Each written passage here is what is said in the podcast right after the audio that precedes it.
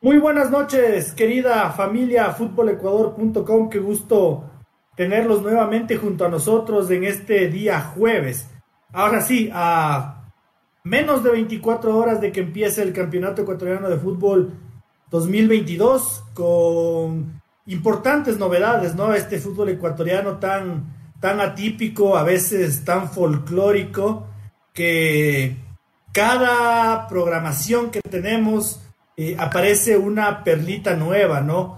Eh, parece que eh, se acabó la ficha de aquella reunión en un hotel de la ciudad de Quito en la que fumaron la pipa de la paz los presidentes de la Liga Pro y de la Federación Ecuatoriana de Fútbol y, otros dirigentes confrontados en redes sociales y, ha vuelto el problema, ¿no? Con señalamientos, con, con situaciones difíciles que sobre todo han permitido, ¿no? Si es que algo positivo hay que sacarle a este tema, eh, ha permitido que salgan a la luz pública situaciones que desconocíamos, que quizás hacía que nuestro nuestros, nuestros criterios o nuestros juicios de valor no vayan por el cauce adecuado. Bueno, hoy en el segundo bloque les vamos a contar todo este tema. Tenemos la actuación de Barcelona en Copa Libertadores, la actuación del Independiente Sub-20 en la Copa Libertadores también pero lo primero es lo primero, ¿no? Dar la bienvenida a, nuestro panel, a nuestros compañeros, a nuestro equipo periodístico. Eh, mi querida Yadi, muy buenas noches.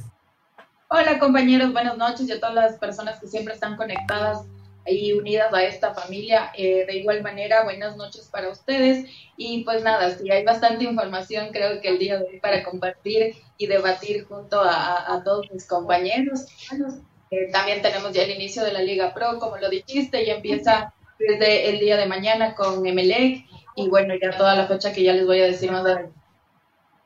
Señor David Espinosa, usted que se ha visto frenado y que le han picado los dedos por escribir noticias al respecto, hoy es oportunidad de que se desahogue con la lengua. Buenas noches. buenas noches, señor Otero. Buenas noches, señorita Morales. Buenas noches, señor Chávez. Buenas noches con todos los que nos acompañan. Si no, es que la, verdad, el otro año igual, no sé si se acuerdan cómo arrancó con la primera fecha, que no arrancó con el Olmedo Católica. Veamos qué nos depara este, este campeonato, porque antes de la, del arranque de la fecha ya hay este round boxístico entre Egas y, Lorque.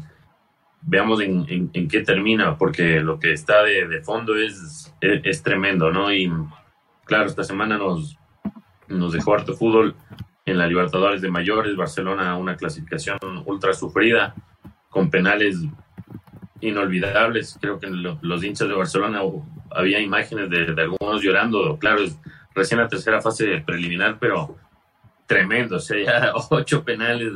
Qué sufrimiento. El fútbol, el fútbol es tremendo y ya y para muchos va, a ser héroe de por vida. Y en, el, en cuanto a la Copa Libertadores Juvenil, Independiente del Valle intractables, es el Bayern de Múnich de, de la Libertadores sub-20 y es un orgullo que sea ecuatoriano, ¿no? Para los que dicen que, que el fútbol ecuatoriano no, no, evoluciona o que nos ponen a la altura a veces de Perú y, y Venezuela y Bolivia sin faltarle el respeto a nadie, pero sí creo que estamos un poquito por allá, arriba. Bueno fuera, señor Chávez, que el, que el, Miguel Ángel Orio y Francisco Aega se agarraran y se metan una pizza en el Parque La Carolina o en el, o en el Parque Samanes en Guayaquil, donde, donde les venga en gana. El problema es que arrastran clubes, televisoras, cableras, eh, arrastran a la Liga Pro, a la selección, todo se ve en ese fango, en esa, en esa, en esa verborragia de, de estos dos señores que, se están dando duro en serio. Señor Chávez, buenas noches. Buenas noches con nuestros seguidores mediante Twitch, más adelante el podcast de Spotify y sí, pues un ambiente de, de disputa que es básicamente como diciendo, yo consigo esto, ah, pero... Y el otro viene y dice, ah, pero yo con la selección me va bien y temas así. Eh, actitudes y acciones que no le hacen bien a nuestro fútbol, pero que también hay que poner un punto de crítica, que es lo que vamos a hacer más adelante. Eh, como lo mencionaron ustedes, vamos a analizar lo, hecho por Barcelona y también eh, lo ocurrido esta tarde en eh, allá por Amaguaña con Independiente del Valle. Ojo, tercera final consecutiva de Libertadores Sub-20. Un detalle no menor. Así es. Así es, así es. eh, yo digo, Yadi, eh, es una locura lo del Independiente. Este es el Independiente Juniors, ¿no? Se me sale, se me sale. Y, no, y no estoy tan equivocada y tan lejos de la realidad, pero eh, es una locura, es una máquina de jugar al fútbol, cómo les pasa por encima a los rivales. solo, va, solo basta que aceleren un poquito y, y empiezan a ganar partidos y empiezan a ganar todo. Y, como decía David, no es el Bayern Múnich de, de la sub-20, pero yo le corrijo. Yo creo que el Independiente del Valle está, como les decía hace algunos programas, ¿no? destinado a ser el amo soberano del fútbol ecuatoriano y no sé si sudamericano por un buen tiempo, por, porque digamos que el Independiente ya vende ahorita toditos los jugadores que tienen primera. Si suben todos estos chicos, mínimo pelea cuarto, quinto y hasta tercer puesto en el Campeonato Ecuatoriano de Fútbol. Eh, no sé qué opinas, Yadi.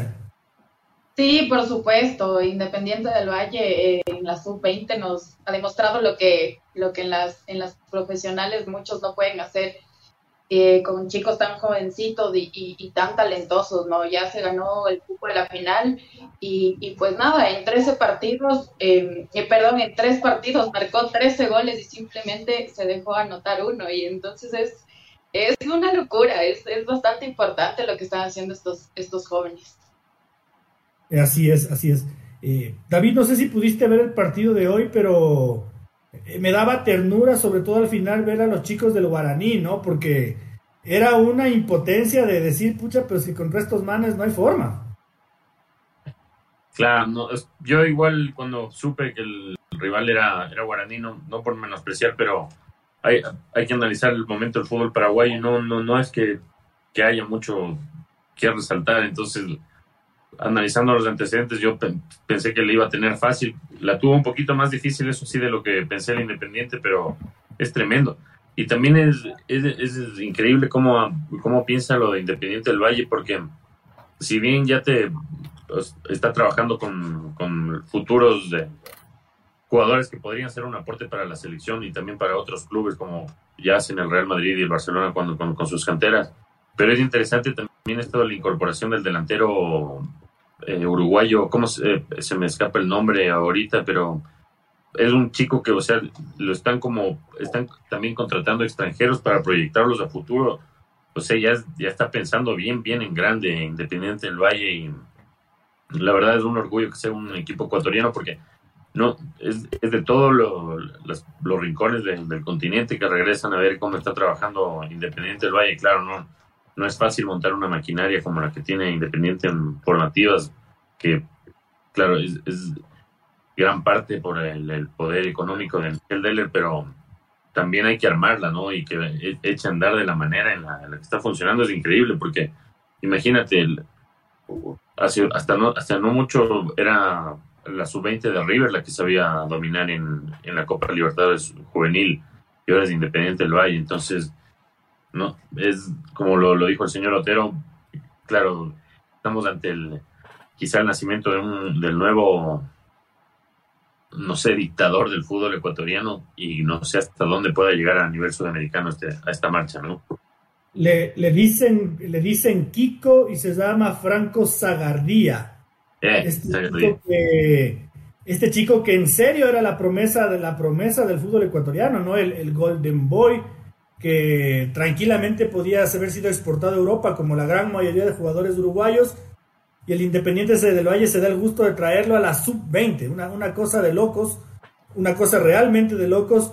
Eh, pero bueno, eh, señor Chávez, usted es el enviado especial de fútbolecuador.com en toda esta copa en toda esta Copa Libertadores Sub-20 y estuvo en el estadio eh, esquivándole, gambeteándole al, chubasco. Cuéntenos cómo, cómo estuvo el partido ya visto desde adentro, siempre cambian las cosas.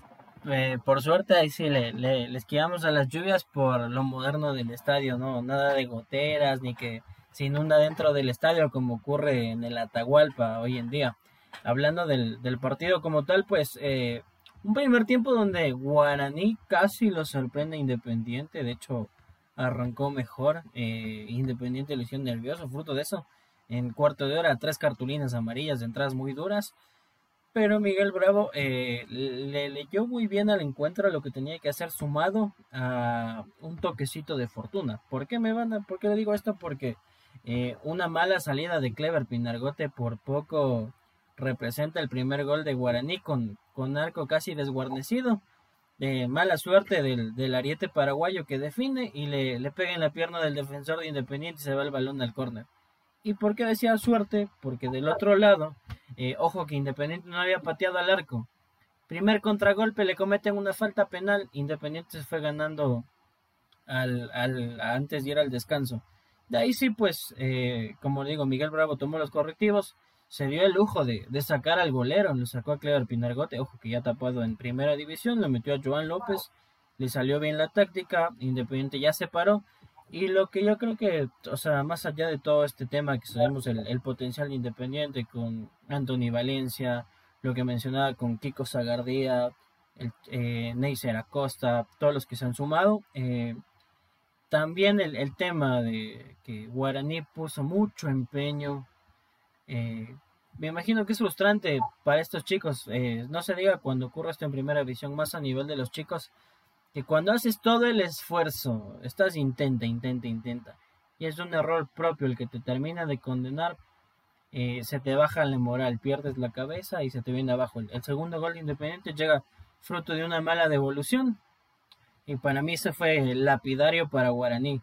Ya no hubo las fuerzas al, al punto que casi terminando el partido, pues eh, empiezan una serie de, de balones a despejar, a meter la pierna fuerte. El, capitán de Guaranilla solo se colmó la paciencia. Yo no le, no le critico a alguien que es joven, seguramente es duro lidiar con la cabeza. Eh, le quitaron el balón, no pudo despejar, perdió la cabeza, le metió un patazo al rival, sin balón, sin tener nada que disputar, eh, fruto de haber perdido la cabeza. Y que demuestra también, más allá de todo esto y lo que vemos con Independiente, el carácter, la personalidad, porque eh, comentábamos con los colegas en, el palco, decíamos, ojo que Guaraní comenzó igual que Peñarol en el partido que le ganó a Liga, ojalá no se dejen comer la cabeza. E Independiente hizo todo lo contrario, supo reponerse y hacer bien las cosas, al punto que Guaraní acabó por perder la cabeza y toda jugada, toda acción cuestionaba al árbitro, buscaba respuestas. Y más allá de todo, lo que sí destaco y lo más bonito fue que se acabó el partido y ahí se terminaron reclamos, problemas, todos. Se dieron la mano, se consolaron mutuamente, se felicitaron y todos contentos como debe de ser en estas circunstancias.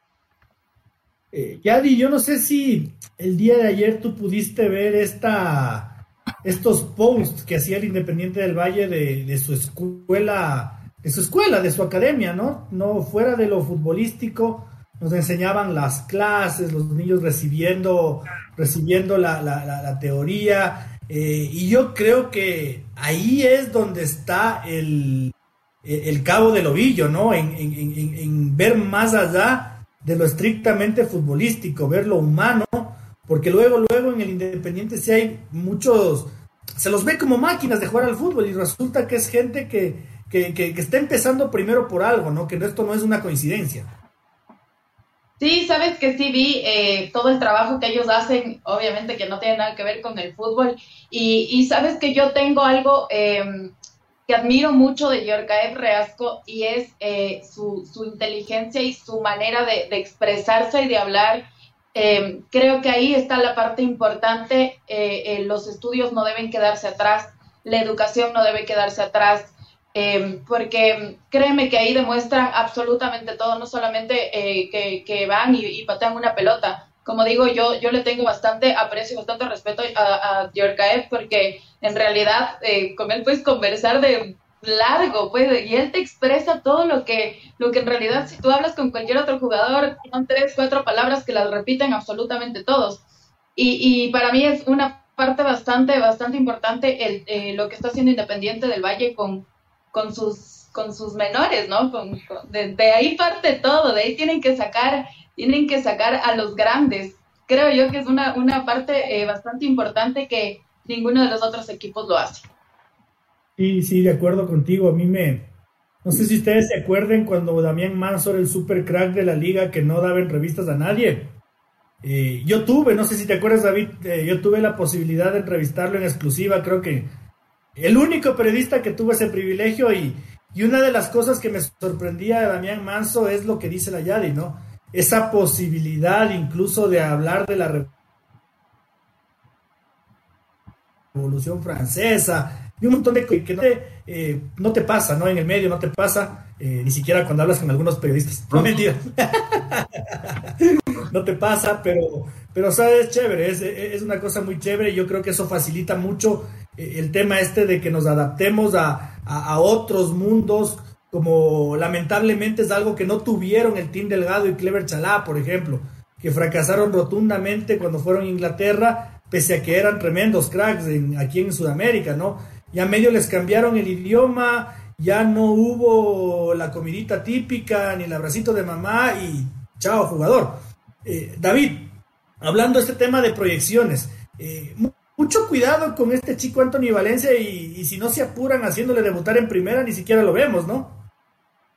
Algunos, eh, puede haber algunos casos de ahí, claro, no, no, no, quiero decir que lleguen a tener el, el, éxito inmediato que ha tenido Piero Incapié, pero a Piero con un partido en primera lo, lo, lo vendieron a talleres y después de que ya solo con ser finalistas ya te aseguras una buena vitrina. Si llega a ser campeón ahorita Independiente del Valle, uno que otro se va a ir. El chico Marco Angulo, creo que es el 5, el, el, de pelo afro.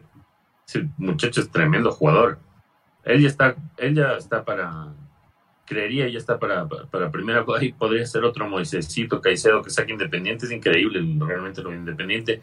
Porque igual te pones a pensar y está con el técnico es de Miguel Bravo, que es un, un técnico ecuatoriano, es jugador, que él fue contratado para el, el Independiente Juniors. Y, claro, es del el mismo equipo, pero un poquito bajado la, las edades de los que se excedían. Y está dando cátedra, ¿no? Y esperamos ahorita cuál, cuál sea el rival, pero yo le pongo mis fichas a Independiente del Valle. Y lo que decía la señorita Morales, claro, ningún otro equipo de, de, Ecuador ahorita lo está haciendo antes, claro, se suponía que era, era nacional, la cantera de, de, la selección, pero ahorita el nacional se está muriendo, por lo que ya sabemos todos. En la liga algo parece que cambió el chip un poco y está trabajando en formativas. Emelec nunca ha salido, nunca se ha sabido de, de un buen trabajo en formativas, lo mismo Barcelona. Entonces, creo que Independiente ha marcado el camino y un, un equipo que también ya no sé, de aquí al corto plazo o mediano plazo pueda dar de qué hablar es Lorense, que ya tuvo dos de sus jugadores elegidos en el once ideal, ¿no? Entonces creo que es importante darse cuenta de lo que vale trabajar en formativas. Sabe que justo ahorita que menciona el tema del Nacional, se me iba a escapar, ¿no? Hoy, hoy tuve que estar por, por Tumbaco un par de horitas y, y soy de las personas que no sé, los quiteños se ubican, ¿no? Los, los, los, los guayacos le van a decir este serrano bobo, no se le entiende nada pero en la parte de, del colegio Sauce hay como parquearse y, y ver un poquito de, de, de, del complejo nacional. Yo siempre hago eso. Antes cuando fumaba me pegaba un tabaquito ahí, ya, ya no fumo, pero me, me bajo un ratito ahí. Y, y, estaban entrenando seis categorías, señor Espinosa, en diferentes canchas. Entonces yo no entiendo, yo no entiendo dónde se le van todos estos jugadores del Nacional.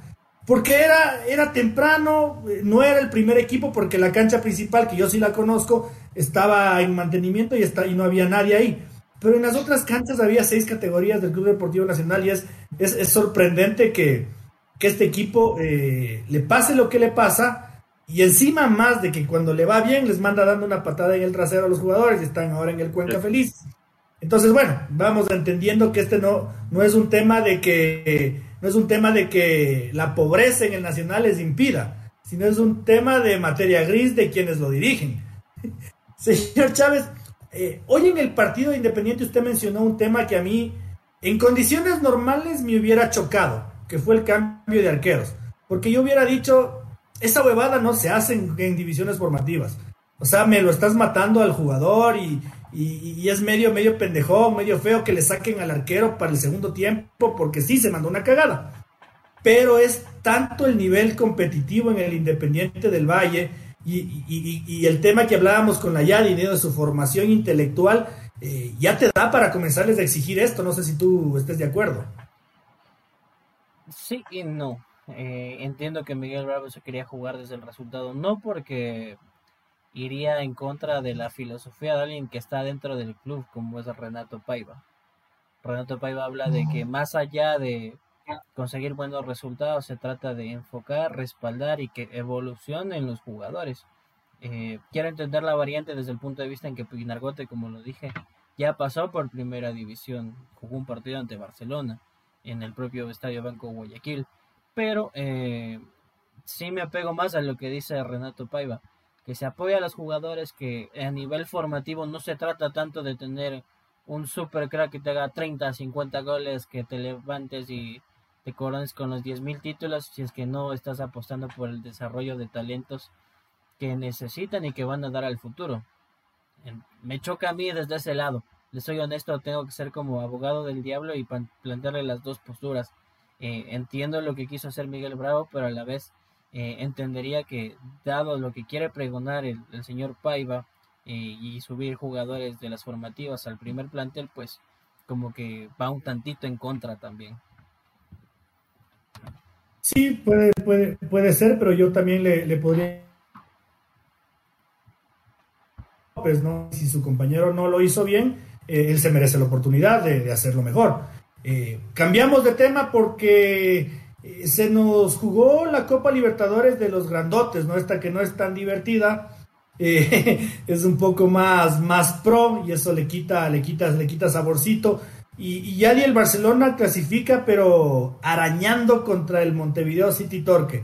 Eh, yo, entre, yo hacía en el anterior partido, en el de ida, una encuesta, ¿no? Y decía, el empate en Montevideo es muy bueno, bueno, malo o malísimo. Y quiero hacerte esa pregunta a ti también. ¿Te parece que esta clasificación es buena, muy buena, mala o malísima y por qué? Es mala, es mala. No puedes decir que es buena cuando estás recién intentando entrar a, un grupo a competir y, no lo logras. O sea, no sé, la verdad veo bien complicado. El puntito sí, lo veíamos el puntito como, como favorable, pero si vienes a, tu casa y no demuestras nada, pues le veo bastante complicado bastante complicado y por ahí hay Burray que le ponía por todos lados que, que, les dio la, la, bueno el pase no porque si no si Sam Burray no tapaba esa y, y, ustedes saben que en, en, penales se corre la suerte ahí sí lo único que se sabe es que Barcelona en penales ha sido bueno porque tiene buenas estadísticas que, que ha quedado en muchos de ellos eh, con, con, triunfo y solo en uno con derrota. En todos con triunfo por penales. Pero si te acostumbras a, pasar eh, de esta manera tan mediocre, porque hay que decirlo tal cual, eh, creo que yo no, no, no es merecido ningún título.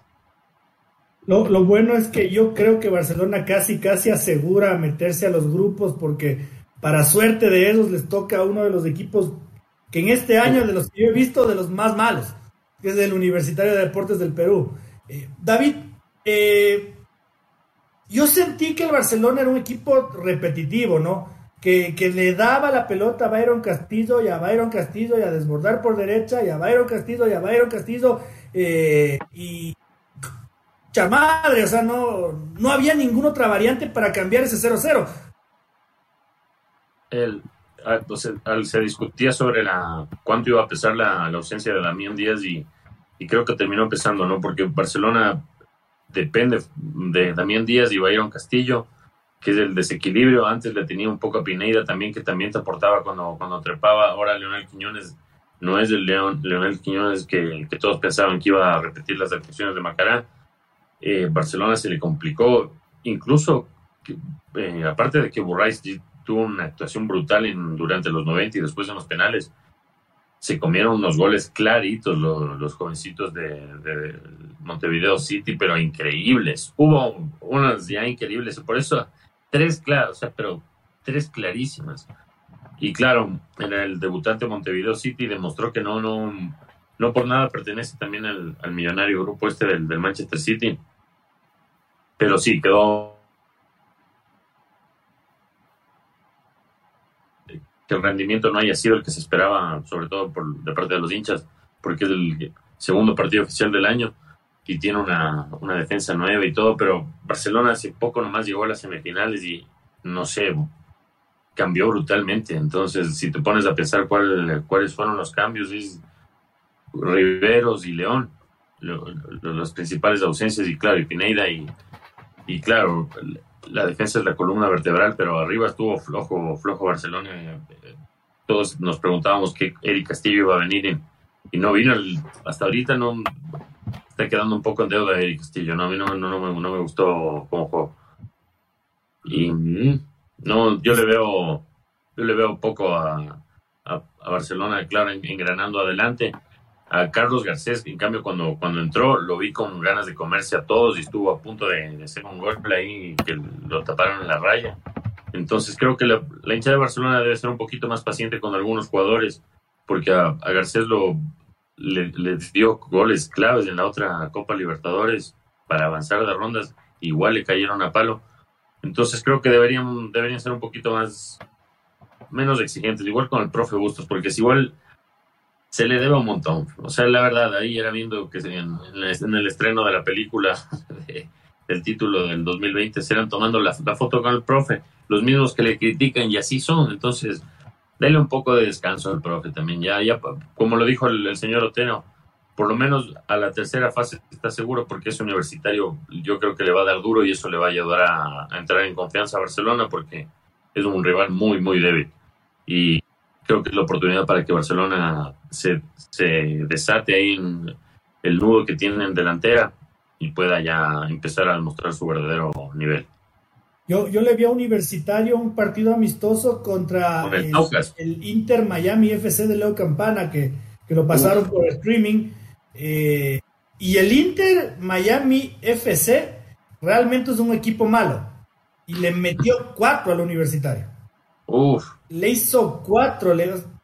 Barcelona tiene, tiene, tiene que clasificar después de este rival que le ha tocado.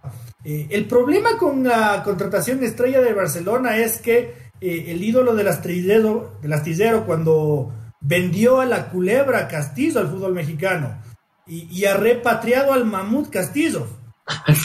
sí, le di. Se ha comido la taquiza, los chilaquiles, las chimichangas, los burritos, pero en exceso es otro jugador. E, e, es un tipo que está con sobrepeso en serio. Eh, hay que trabajar físicamente ahí porque no me vengan, uno nota cuando es músculo, ¿no? Como cuando el Antonio Valencia se, se volvió un Transformer o cuando, como cuando Leonardo Campana se volvió el Capitán América. No, no, este en serio es el Chapulín Colorado. Eh, no, no, no. Es otro, es, el Mamut Castillo hasta que me demuestren lo contrario, señor ah, Chávez. Otro Castillo. ¿Usted cree que, que, que, sale bien librado Barcelona al enfrentar a Universitario o, me va a decir la típica del periodista deportivo? Es que primero hay que jugar. Eh, sí y no. A ver, ¿qué pasó en este partido de vuelta? Oiga, oiga, espere, espere un rato. A ver, la próxima que me diga sí, no le multo. Está bien. le, le, voy a plantear todo desde, desde un aspecto. Eh, el tema de que el gol de visita ya no es eh, un factor para definir una clasificación porque es el equipo que más convierte, sí hace más pareja y más competitiva las series. Eh, sin desmerecerlo, el tema de Bustos, eh, seguramente si es que estábamos una temporada atrás y Barcelona se traía el 1 a 1, quizás la estrategia era esperar y matar de contragolpe. Ya no se pudo y se acabó una definición por penales ojo que no le va a pasar solo a Barcelona, le van a pasar a varios clubes en los mata-mata. Creo que Barcelona eh, no tiene que fiarse lastimosamente de lo que se viene del campeonato peruano. Ojo que Universitario en dos partidos viene ganando 3-0 y 3-0, pero eh, quienes venimos cubriendo el torneo peruano cada fin de semana sabemos que están por lo menos dos escalones por debajo de nuestro balompié. Lo que pienso se debe comenzar es Sí, paciencia para el profe Bustos empezar a encontrar alternativas. Y la más importante, eh, no puede ser que un equipo se te pierda un jugador como Damián Díaz. Eh, fue, ahora es una expulsión. ¿Qué llega a pasar si mañana sufre una lesión grave? Entonces, no puede ser que un equipo dependa solo de un jugador. Eh, a Fabián Bustos le va a tocar trabajar en esta temporada, sobre todo en tener un buen reemplazo o tener una alternativa distinta, es decir, eh, no tengo mi constructor de juego, bueno, pues vamos a probar por las bandas, vamos a buscar pelota parada, elaborar jugadas. Pienso desde, desde mi sinceridad, sí que eh, Barcelona tiene que cumplir con la lógica y no veo por dónde le, le pueda pasar universitario por encima. A la vez, eh, sí es momento de mantener serenidad, no confiarse en exceso, porque tenemos un, dos antecedentes al corto plazo. Aucas le fue bien remontó y le fue ganando la presentación a Independiente del Valle el año pasado. Eh, en Quito, Independiente hizo lo que quiso, se lo llevó por encima. En la vuelta fueron par de detallitos, par de errores y fue Universitario quien se quedó con la victoria. Ese es un detalle a tener en cuenta. Sí, antes de irnos a la pausita, yo creo, eh, como dice David, ¿no? Que vamos a, vamos a, darnos un, un, tiempito más, vamos a esperar un poquito más la evolución futbolística de Barcelona. Yo no creo que ningún equipo esté aceitadito y esté fino y esté y estén todos volando en este inicio de temporada, mucho menos Barcelona, con la exigencia y la presión que implica la Copa Libertadores de América. Ahora, eh, donde yo sí me veo preocupado es lo como yo abría eh, este tema, ¿no? Y decía, claro, todo era Byron Castillo, Byron Castillo y por la derecha. Eh, Emanuel Martínez y, y, Byron Castillo a la derecha. Eh, Leonay, no sé, Leonay no sé cuánto con Emanuel Martínez y a la derecha. Y al Byron Castillo, y al Byron Castillo, y al Byron Castillo. Entonces, bueno, si es que no encontramos una variante futbolística, ahí sí tenemos un problema y ahí sí va a haber una preocupación en serio para, para Barcelona. Eh, señor Chávez, una pausita, pero antes de que nos mande, no sé si le saluda a nuestro a nuestro más fiel oyente que también nos está dejando muchos mensajes. Ahora, al, super seguidor Lenin, que una vez más está con nosotros, nos habla de que, claro, eh, a nivel formativo, Orense e Independiente del Valle tienen un gran proyecto por delante. Destacó lo hecho por Montevideo City. Dice, solo había tres jugadores experimentados, el resto puro pelado. Eh, que dice que sí, que no hay que desmerecer lo hecho por gustos, más de 12 millones de dólares recaudados en clasificaciones. Eh, respecto a lo de la culebra, dice lento y dormido, hasta los ojos cuando le enfocaban parecía dormido. Eh, un amigo me dijo ese día, tiene ojos de borracho, me dijo un amigo. Me cagué de risa. Y decía que, claro, como dato curioso, lo que vamos a ver el, el próximo miércoles en la ida, eh, también es un enfrentamiento de hermanos. Carlos Bustos del lado de Universitario y Fabián Bustos del lado de Barcelona. Con eso pues, podemos ir a la pausita. Una pausita. Estamos de vuelta, querida familia Fútbol Ecuador, después de haber despertado la envidia de mis compañeros, porque a los años estoy con una friecita al lado, pero, pero solo una. Me irán a decir que te está comentando borracho. Ah, no, tengo una ah, cerveza. Tranquilos, tranquilos. Por eso fue que se le escuchó al señor Espinosa mientras hacíamos la pausa, porque se picó, se picó, le, mató la miserable en vida de verme tomar una cervecita. Claro. Eh, a decir, este estaba viendo a hacer programa borracho. No, no, me estoy tomando una cerveza. Este, bueno, eh, como decía, ¿no? En este, en este florido, colorido, folclórico y bien animado fútbol ecuatoriano, eh, no nos faltan temas, ¿no? Y resulta que ahora, en serio, el, Miguel Ángel Oro y el Francisco Egas se volvieron, se volvieron a dar. ¿Qué desató todo esto? Eh, la intervención de Francisco Egas, eh, según Miguel Ángel Or, tratando de boicotear el acuerdo en el que Betcris aparecía como la solución a la deuda de Liga Pro. ¿Por qué Betcris? Porque la Liga Pro le entrega la cartera de Betcris, que es su cliente, TV, le entrega esta cartera a la Liga Pro como para que puedan cobrar esta deuda que para ellos era imposible. Todo esto en determinado momento lo hacía ver a Miguel Ángel Odor como el Salvador, como el héroe. De hecho, él se expuso en Twitter como el héroe, ¿no? Él mismo dijo, ya, ya arreglé esta huevada, se juega. Eh, como cuando el Piqué le abrazaba al Neymar y decía, se queda. Algo así. El punto es que al siguiente día el mismo Miguel Ángel Or salía en, una página eh, que es nuestra competencia y decía, ¿no? Eh, este man de Legas ya estuvo llamando que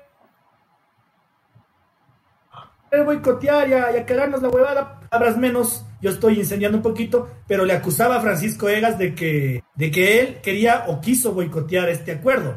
Eh, y yo creo que después de que pasa todo esto, Francisco Egas pone las cosas en su sitio, que es lo que yo creo y no sé qué opinen ustedes. No, velar porque nuestro balompié no vuelva a pasar una vergüenza como la del FIFA y su, y, su principal, que, estuvo preso y creo que sigue en arresto domiciliario.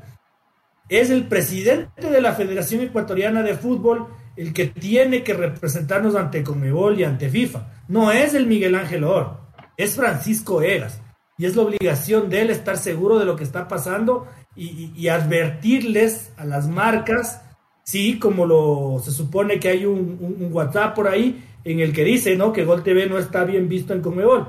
Es la obligación de él hacer esto, ¿no? Precautelar los intereses y que el fútbol ecuatoriano no vuelva a verse manchado de corrupción.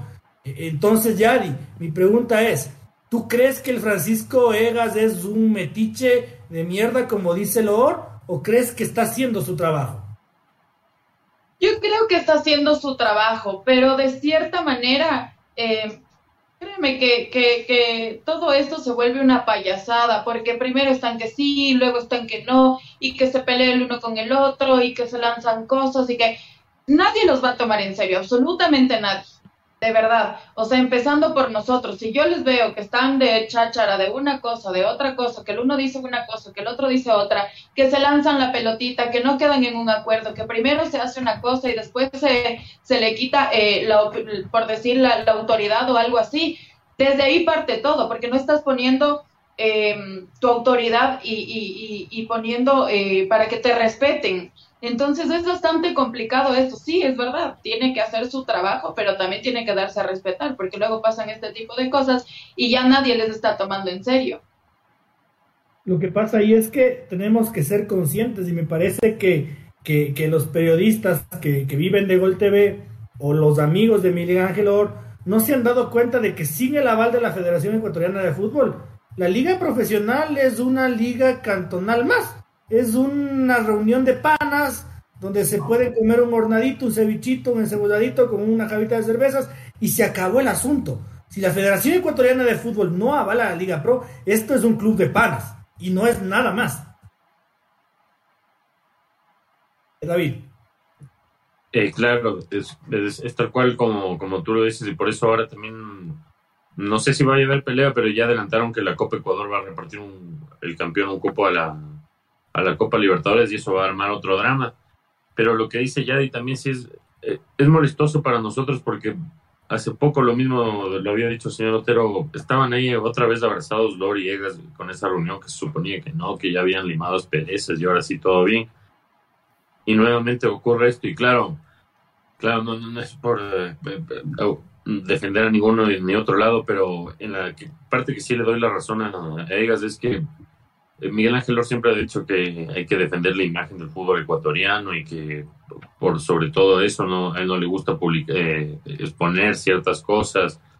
Y, también en Gol TV por eso saben a veces cuando se dan de puñetes o hay problemas en la cancha enfocan otros lados. Pero él ahorita está siendo investigado por la fiscalía por una presunta defraudación fiscal y quiera o no eso afecta a la imagen. Y si realmente le afectaría la imagen de la, de la Liga Pro, se debería tomar una licencia, no sé, de unos dos o tres meses, dejar a otro señor encargado, porque esto sí afecta al fútbol ecuatoriano, porque mucha gente está diciendo ahora, eh, se vuelve a, repetir lo de Chiriboga, no sé si esto repercutirá en el interés de auspiciantes de meterse o no en el negocio del fútbol. Entonces creo que, que es algo que afecta y tremendamente, y también sí es, en parte también es culpa de Egas, porque Egas fue con Esteban Paz y Nació Neme los que le pusieron a Miguel Ángel Lor. Entonces debían cerciorarse primero también quién era Miguel Ángel Lor para entregar un cargo tan importante, porque es un cargo ultra importante. Y le escuchaba a Carlos Mansur y una de las cosas que decía por las que se opone a la, Liga Pro ahora es que se está generando más gasto del que había antes, porque en el área administrativa, por las oficinas, por todo lo que gastan en, en los directivos y en los funcionarios de Liga Pro, y eso podría pasar al edificio de la FEF, que también me, parece que podría estar bien, porque si, si, recordamos que cuando se fundó la Liga Pro fueron a, España a aprender cómo se, se, hacían las cosas, y no sé si ustedes están al tanto, pero en España la pelea entre Tebas y el presidente de la RFF es, es igual, medio parecida a la de Egas con, con Lor, pero claro, ahí no, no, no le están investigando a uno la fiscalía pero el fútbol español se ha estancado un poco también y es en parte por esas peleas estúpidas institucionales como la, que hay ahora, porque el único afectado es el fútbol. Y claro, Francisco Egas está en su no derecho, sino en su deber de velar porque se esté respetando el contrato con Gol TV. Pero él también fue parte del problema, porque él trajo a Gol TV, entonces a veces sí es como que uno dice de qué hablamos. Porque yo sinceramente cuando, cuando se fue Chiriboga, yo pensé que iba a mejorar y un cambio de 180, 180 grados del fútbol ecuatoriano, pero pues, tan, tan 180 grados no ha sido. Seguimos con algunos problemas que no cambian. Las canchas siguen siendo una porquería en algunos lados. Realmente no hay cómo jugar eh, fútbol de primer nivel en algunas canchas que no permite que el balón ruede al ras del piso. Y eso es un problema básico que hasta ahora no se soluciona. Y con lo de Lori y Egas, no sé, ya también la gente creo que está harta de tanta novela y le gustaría que, que no todos los años se vivan estas cosas, la verdad. Aparte por esa incertidumbre de no saber si es que, porque hay gente que no sabe si se va a quedar Gol TV y por eso no, no contratan su plan de televisión porque capaz cambia otra vez. Entonces, esta incertidumbre no le hace para nada bien al fútbol ecuatoriano y no sé, deberían ya dejarse de cosas. Está en, las manos de los directivos, pero los directivos también a veces hacen unas cosas que ellos no se ayudan. No se ayudan. Ahí quiero hacer solo una puntualización en, un tema que, se equivoca. Eh, Francisco Egas fue precursor de la liga profesional, pero quien trajo a Gol TV con la venia de los clubes eh, fue eh, Carlos Villasís, no fue Francisco Egas, el que hizo el lobbying, el que presentó, el que acercó las posturas y que tenía todo amarrado con la federación y luego dijo, bueno, bueno, ya si quieren ustedes manejar aquí les dejo esto, si quieren cojan, ahí está Gol TV. Pero no fue Francisco Egas. Eh, qué curioso este tema de, de, lo que tú mencionas, porque cuando, y esto le voy a, le traslado la inquietud a Francisco, ¿no? Porque en su momento yo me acuerdo que la Liga de Quito levantaba la voz despavorida, ¿no? O sea, pero eran efusivos cuando le calificaban a, Luis Chiriboga de, corrupto, ¿no? Y, y, no les quito razón, ojo, no les quito razón. Pero no veo ningún equipo que levante la voz ahorita con lo que tú acabas de señalar, David. O sea, es un tema que el periodismo no lo sabía y yo creo que no tenía por qué saberlo, pero si sale a la luz pública que un funcionario que representa al fútbol ecuatoriano porque entrega eh, tres cupos a Copa Libertadores y tres cupos a Sudamericana, que no es pelo de cochino, y, que tiene que, que, manejar dineros muy importantes como los de Gol TV, está siendo investigado por la justicia y está fuera del país hace dos meses no sé por qué, no me consta. No sé por qué esté fuera del país, como dijo Francisco Egas, dos meses. Pero está. Eh, y yo no veo ningún club levantando la voz como se levantó en, otros tiempos, Francisco. Desde ese lado me parece que sí, eh, los clubes no han reclamado, como usted recordará en su momento, pues eh, al ingeniero Luis Chiriboga ni bien lo detuvieron, llamaron a congreso de urgencia y vamos a suspenderlo pues hasta que pase esto y más adelante lo removieron. Eh, hay conflicto de intereses. Eh, si bien hemos visto que sí que reclama el un lado que no me pagan los derechos, que se atrasan, hay pocos dirigentes, entre ellos Luis Chango, que son frontales en decir que no les gusta, que no están de acuerdo, pero me, me suena que el resto es como hagámonos de la vista gorda, no protestemos en tanto en cuanto el dinero esté aquí mientras nos cubran el dinero los famosos derechos de televisión y nos llenen de miles de dólares de una u otra manera, pues eh, no pasa nada. Eh, es el ejemplo más práctico es como como cuando a uno le dicen como, pero vea, se cayó alguien delante suyo, ¿por qué no le levanta? Eh, no, porque como está en la vereda del frente, ¿para qué me voy a inmiscuir? Yo estoy viendo. Algo así es lo que pasa en el fútbol ecuatoriano. Y, y Yadi Luis Chango decía una, una verdad peligrosísima, ¿no? Que seguramente nadie pensó, solo un tipo brillante como él, porque sigo diciendo, sigo pensando que es un tipo brillante, ¿no? Qué peligroso es entregar, eh, ser, ser, eh, no sé, no es deudor, pero qué peligroso es tener a una casa de apuestas que patrocina a equipos como una especie de inversor del fútbol ecuatoriano. Eh, qué peligroso y qué suspicaz es, ¿no? Porque luego, luego va a perder el, el Mushurruna 1-0 en el minuto 90 contra el Barcelona. Y el abogado Chango, le juro por Dios que va a decir, es que eso ya estaba apostado. Y, es peligroso, pues es peligroso, ¿sí o no? Sí, es demasiado inteligente. No solamente dijo eso, dijo un montón de cosas. Dijo eh, que también, claro, se conforman con que les dan 12 mil dólares eh, de pago y se supone que tú a un jugador tienes que pagarle de 15 mil en adelante mensuales.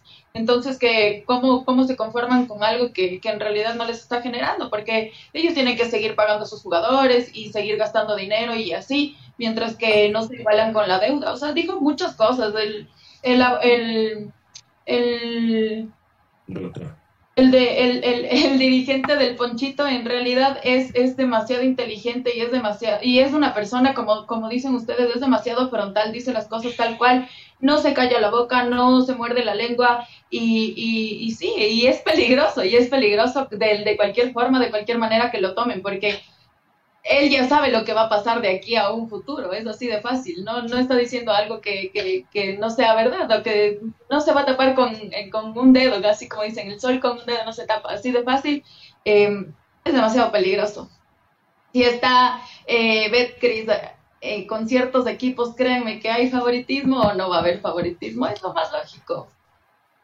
Claro, por supuesto. otro tema dentro de esto, de este montón de escombros que yo estaba acordándome el día de hoy. Eh, y te lo pregunto a ti, David, porque tú lo expusiste, ¿no? Tú, tú ponías en tela de duda que puede ser que hay equipos de la Liga Pro que hayan recibido más plata o más porcentaje de la deuda que otros. Y yo me acordaba las declaraciones del tío Nasif, pues, y él decía, pero si yo no le veo nada grave a esta huevada, me han pagado el 97% del contrato y solo deben el 3%.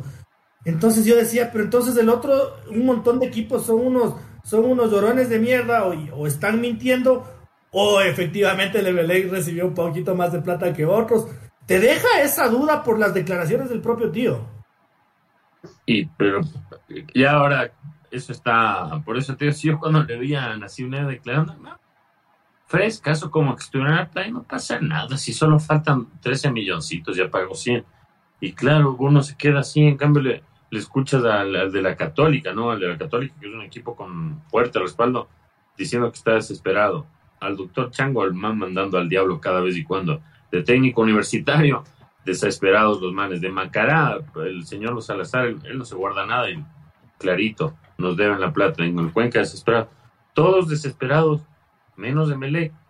Y curiosamente algo que sí me, también me llama la atención, porque claro, se lo escuchó a, a es que nadie de Barcelona ha reclamado nunca al estilo, al estilo Barcelona por, por la deuda, porque con un equipo que tiene 50 millones de déficit y no te está cumpliendo el principal ingreso, porque sin taquilla, el principal ingreso de Barcelona es de los derechos de TV, no te cumplen los derechos de TV y no hay ningún reclamo de Aquiles Álvarez ni de Alfaro Moreno al estilo Barcelona, porque me acuerdo de, de Alfaro Moreno eh, cuando algo habían, eh, no recientemente, pero algo había pasado con Barcelona y él había dicho, no, que siempre se nos carguen.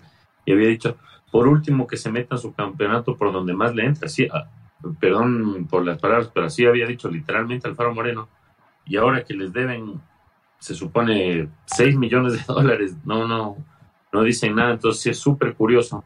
Y lo que dice, eh, lo que dijo de la, de la casa de, de apuestas del señor Chango, también me hizo recordar lo que, ¿se acuerdan lo que dijo Leonardo Ramos cuando quedó eliminado con Barcelona de la Copa Ecuador con Delfín? Que el Delfín le metió una pizza, que nadie se esperaba ese, resultado.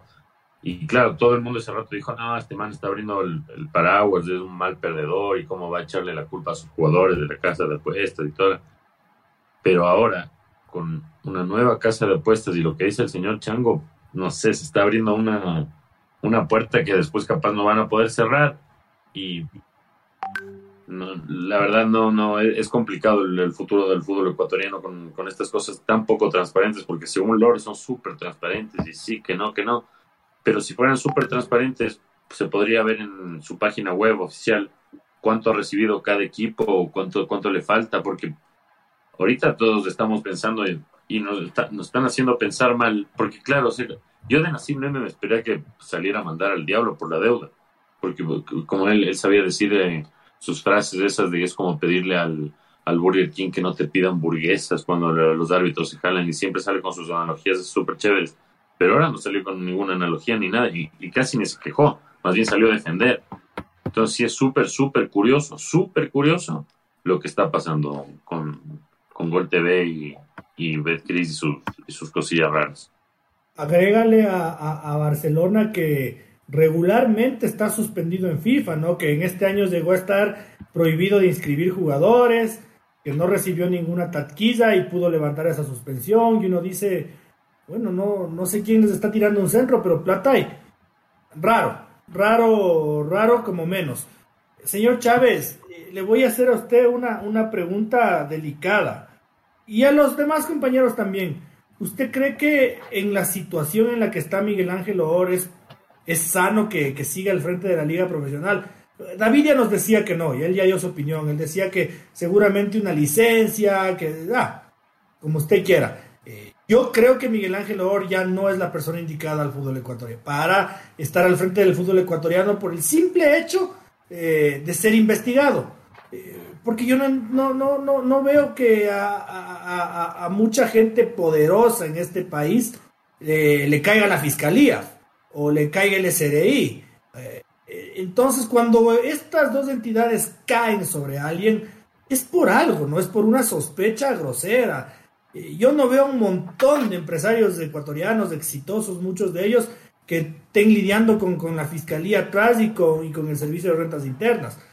Entonces, bueno, yo sí empiezo a pensar en que, en que si queremos un fútbol ecuatoriano como nos propuso la Liga Pro, como nos ofreció la Liga Pro, sano, transparente, bien organizado, bien pagado, profesional, competitivo, Miguel Ángel Oria no es la persona indicada para estar al frente.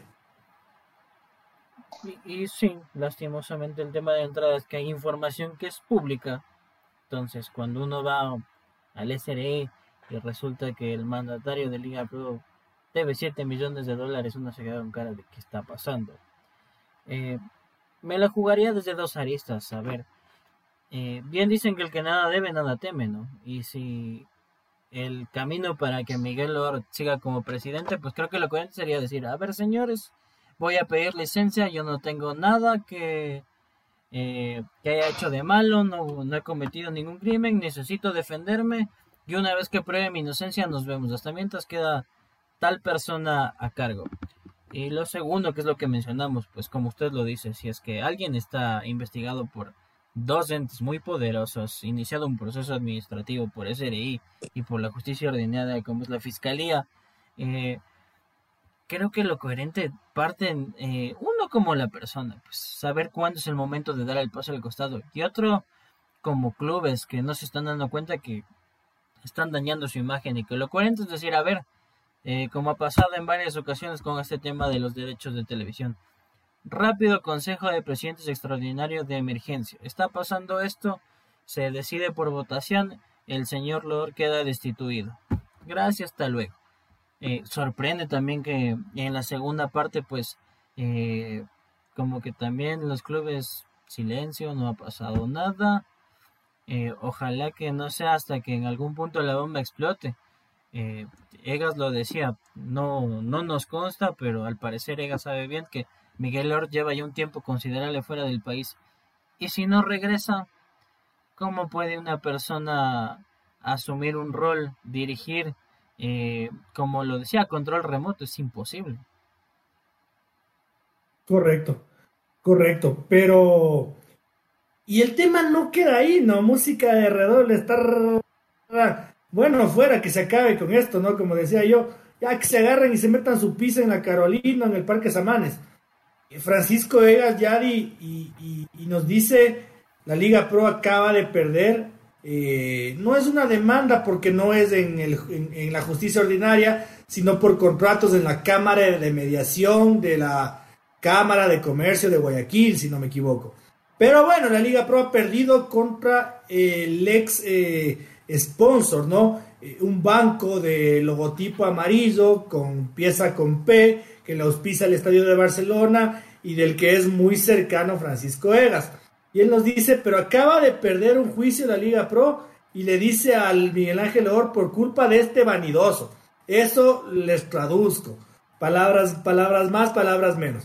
Por culpa de este vanidoso han perdido ya una demanda de, de, 6 millones que eh, lo tendrá que pagar la Liga Profesional del Ecuador con Gol TV en mora, con los clubes cayéndose a pedazos. Entonces el tema no termina ahí, Yadi. No, es que el tema no va a terminar, no va a terminar porque cada día se están complicando cada, cada vez más. Y es bastante complicado este tema porque, porque terminan de un, terminan de salir de un problema, pero ya están metidos en tres, cuatro más. Entonces es demasiado complicado. Eh, no sé, esto es, el, el problema parte desde hace muchísimo tiempo atrás y, y, no va a parar, no va a parar. Y va a llegar un momento en que van a explotar, como le están diciendo. Dice, puede ser hasta que exploten por el tema que, que, habló David, del, del, tema de que quieren dar un cupo a, Libertadores. Hasta por eso van a explotar, por cualquier cosa van a explotar, porque están haciendo lo que se les da la gana, ni siquiera se les entiende lo que quieren hacer, es un problema, de verdad. Eso es la verdad, ¿no? Ni siquiera se les entiende lo que quieren hacer porque ni siquiera y en lo que yo le puedo criticar a la federación, ¿no? Eh, no tiene los cojones de salir y decir, a ver, quiero que el campeonato ecuatoriano de fútbol vuelva a mi administración. Yo voy a administrar esta huevada y voy a encaminar. No, solo se lanzan piedras y se lanzan piedras y se lanzan piedras y, uno no sabe cuál es el fin, ¿no? Eh, David, tú publicabas una noticia de que el director ejecutivo de la Liga Pro del Nacional Española decía hace algunos meses que si la Liga Pro perdía este juicio con el Banco del Lobo Amarillo que los pisa el Estadio de Barcelona, que empieza con P, eh, le, ganaba, le, ganaba esta demanda, era el fin de la Liga Pro. Eh, y no parece algo tan, tan lejano, ¿no? Es que son justo en, plena en plena de reclamo de, de todos los clubes por lo tanto dinero que debe Gol TV, que son se supone son 13, pero también si le sumas los de este año son como 33. Y que ahora haya 6 millones en contra, porque ese dinero se supone que, va a salir de del dinero de los clubes. Ahí creo que puede ser el principio del fin para, Miguel Ángel Lor, porque esto es. Si el presidente. ¿Quién es el principal culpable de un, de un súper, súper error? Porque este error de, de terminar el contrato con, con Baco Pichincha es un error craso craso, craso y lamentablemente recae sobre él porque él es la principal cabeza. Y claro, de acuerdo a la, al, al, comunicado de, que emitió el, el, banco, estaba todo de acuerdo a los términos del contrato. Y, y es la Cámara de lo, curioso de esto es que es la Cámara de Comercio de, Guayaquil que sirve como la comisión disciplinaria de la Liga Pro. O sea, se supone que son panas de Miguel Lor, pero no hubo nada y, y falló nomás. Y entonces esto, como, como ya lo decía antes, puede ser el principio del fin de, de, Miguel, de Miguel Ángel León como presidente de la Liga Pro, porque a los clubes lo, lo, que más les interesa es el dinero, porque están ahorita todos los clubes están jodidos, a excepción de Independiente del Valle, con, con todos los, los números en contra. Y si ahorita les salen con que les van a tocar 6 millones menos por, por este error, va a ser ultra complicado. Y ahí si Don Francisco mueve sus, sus contactos con el tío para que perdone en caso de que acepten una que otra condición, ya está, ya está hecha la cama para don Miguel Ángel. Señor Chávez, y, luego voy a repetirles esta pregunta que ya, ya, les hice, ¿no? Pero luego de que ya hemos reflexionado, quizás podemos empezar a cambiar nuestro punto de vista o, a reafirmarlo, ¿no?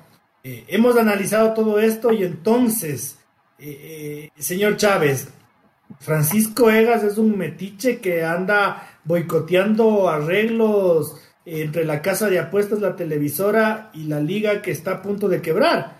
¿O está interviniendo cómo le asiste su derecho como presidente de la Federación Ecuatoriana de Fútbol? Primero que van a tener que demostrarle, porque yo también me puedo mandar chats con un amigo, le recorto bien bonito y le acuso a usted de alguna pendejada primero tiene que probar debidamente lo que le acusan a Francisco Egas. Y ojo que, sí, pues, eh, su calidad de, presidente no, de, de, presidente de la federación no es solo dedicarse a la tri, al futsal, a la sub-20, a la segunda categoría, es velar por los intereses del fútbol ecuatoriano. Por algo está ahí y se lo, se lo escogió en un congreso. Entonces, eh, que no vengan con el discurso de que es que se quiere trepar a la camioneta, está buscando esa cartajada a Francisco Vegas y a la federación. lógicamente les interesa, pues porque, que no se olvide la Liga Pro que por medio de la federación es que se otorgan los cupos internacionales a Libertadores, a Sudamericano, lo mismo que hemos hablado de, de la Sub-20 y entonces pues es la imagen del fútbol ecuatoriano en la que el día de mañana estará en juego, si es que nos dicen así como eh, que nos dijeran uno en la empresa, Dios no quiera llegas a pasar, aquí tienen sus cajitas, cojan sus cosas que a las seis nos vienen a llevar y a rematar las cosas, váyanse a casita.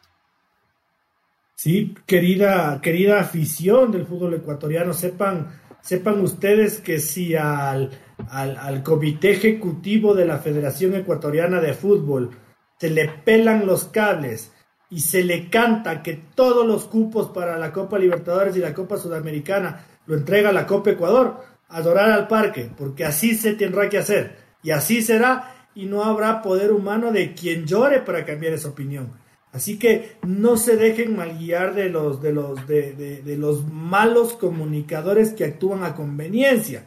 Que, repito, yo entiendo que estén defendiendo el pan de cada día de sus hogares, pero lo hacen con una vehemencia casi estúpida. Entonces nos hacen creer como que el Francisco Egas es un chico diminuto que está peleando ahí dando pataletas y el Miguel Ángel Oro es un patrón supremo. No, señores, todo lo contrario. El fútbol ecuatoriano se rige por la Federación Ecuatoriana de Fútbol. Y la Federación Ecuatoriana de Fútbol tiene un presidente que nos guste o no, se llama Francisco Egas eh, Yadi. No, no sé, yo, yo de verdad lo único, no sé, es que yo, yo ya no creo en nada, o sea, ya no creo si esto es show, si esto es novela, si de verdad se pelean, si están tratando de, de armar polémica para tapar una cosa o tapar otra, yo, yo no les entiendo, ¿verdad? No les entiendo absolutamente nada. Cada quien sí que tome el papel y el puesto que, que se merece, pero ya déjense de payasadas porque de verdad que yo no les, yo no entiendo nada, o sea, yo no entiendo absolutamente nada y yo sí digo, muchas veces yo me pongo a pensar y yo pienso que es un show montado porque ya, ya es demasiada cosa que sí, que me abrazo, que regreso, que me doy la mano, que no, para mí es un show montado que ya entre los dos no sé qué tengan, pero en realidad yo no les creo absolutamente nada, que la demanda, que la no demanda, yo no les creo absolutamente nada. Eh, de verdad, si es del presidente de algo tan importante en Ecuador, no te prestes para hacer este tipo de cosas. O sea, también saquen cara a lo alto que es del fútbol ecuatoriano. Ya es mucha pendejada también con mm. cada, cada uno de ellos.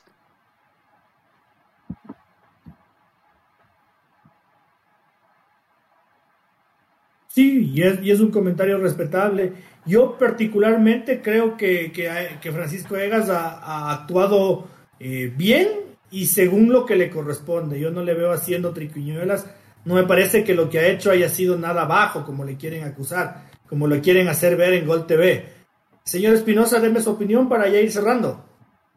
No, claro, en, en eso estoy completamente de acuerdo con, con usted, señor Otero. Eh, Francisco caiga o caiga, caiga bien o caiga mal, si no lo hace él, ¿quién va a hacer? O sea, todos los días, todas las semanas, los, directivos de los clubes están quejándose que están desesperados por dinero y sale Miguel Lora a decir que, no, que Gol TV es lo máximo, que siempre cumple y que no les ha bajado un centavo, que la palabra de ellos es lo máximo, pero no, no, no aparece el dinero, entonces se metió Francisco Egas cuando se tenía que meter, que es ya ahorita, y claro, él está un poquito ahí involucrado en esta novela, pero se tenía que meter él, porque si no se no metía él, no, parecía que no se, no se iba a meter nadie, y, Miguel Lor no, no, aparece en el país, ¿no? Entonces, el encargado ahorita de tomar la batuta es, es Francisco Egas, y como lo, lo dijo, ya lo, ya lo hemos hablado en este programa, la dueña primigenia de, todo en el fútbol ecuatoriano, de los derechos de TV, de los cupos de Libertadores, es la FED. Entonces esa partecita como que se le olvidó un poquito a Miguel Ángel Lord.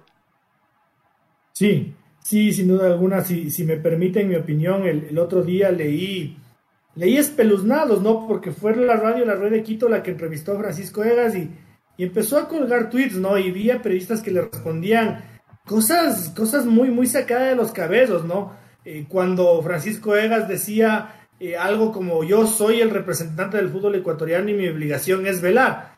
y un periodista le ponía, ah, entonces admites que sí has intervenido, que sí quisiste boicotear. y lo peor de todo es que se transmite esto a la radio, a la televisión, a los medios en los que esta gente eh, opera, funge o se escabulle eh, de, alguna, de alguna manera y, y, resulta que la gente se cree esta huevada que es mentira que es mentira, porque el fútbol ecuatoriano y el fútbol mundial mueve mucho dinero y despierta muchos intereses. Y esa es la verdad. Como decía David, Espinosa hace un rato, eh, nos comparamos con la Liga Española, eh, tratando de maquillar, ¿no? De alguna manera lo, el trabajo que hacemos mal. Y nos damos cuenta viendo el Real Madrid PSG que el Real Madrid no pateó ni una sola vez al arco.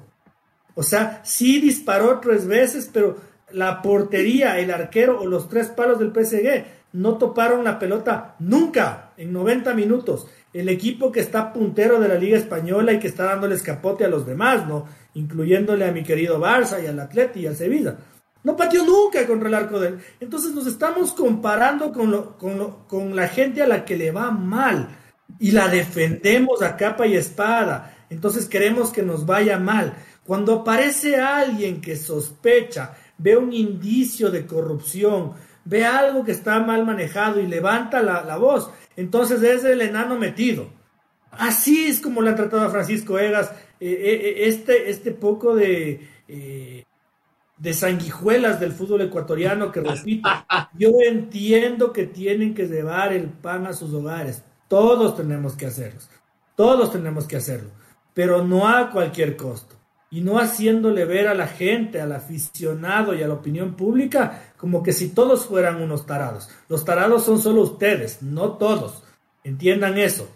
Eh, dicho eso, mi querida Yadi Morales, tu tema libre para ir cerrando y, bajando el tonito.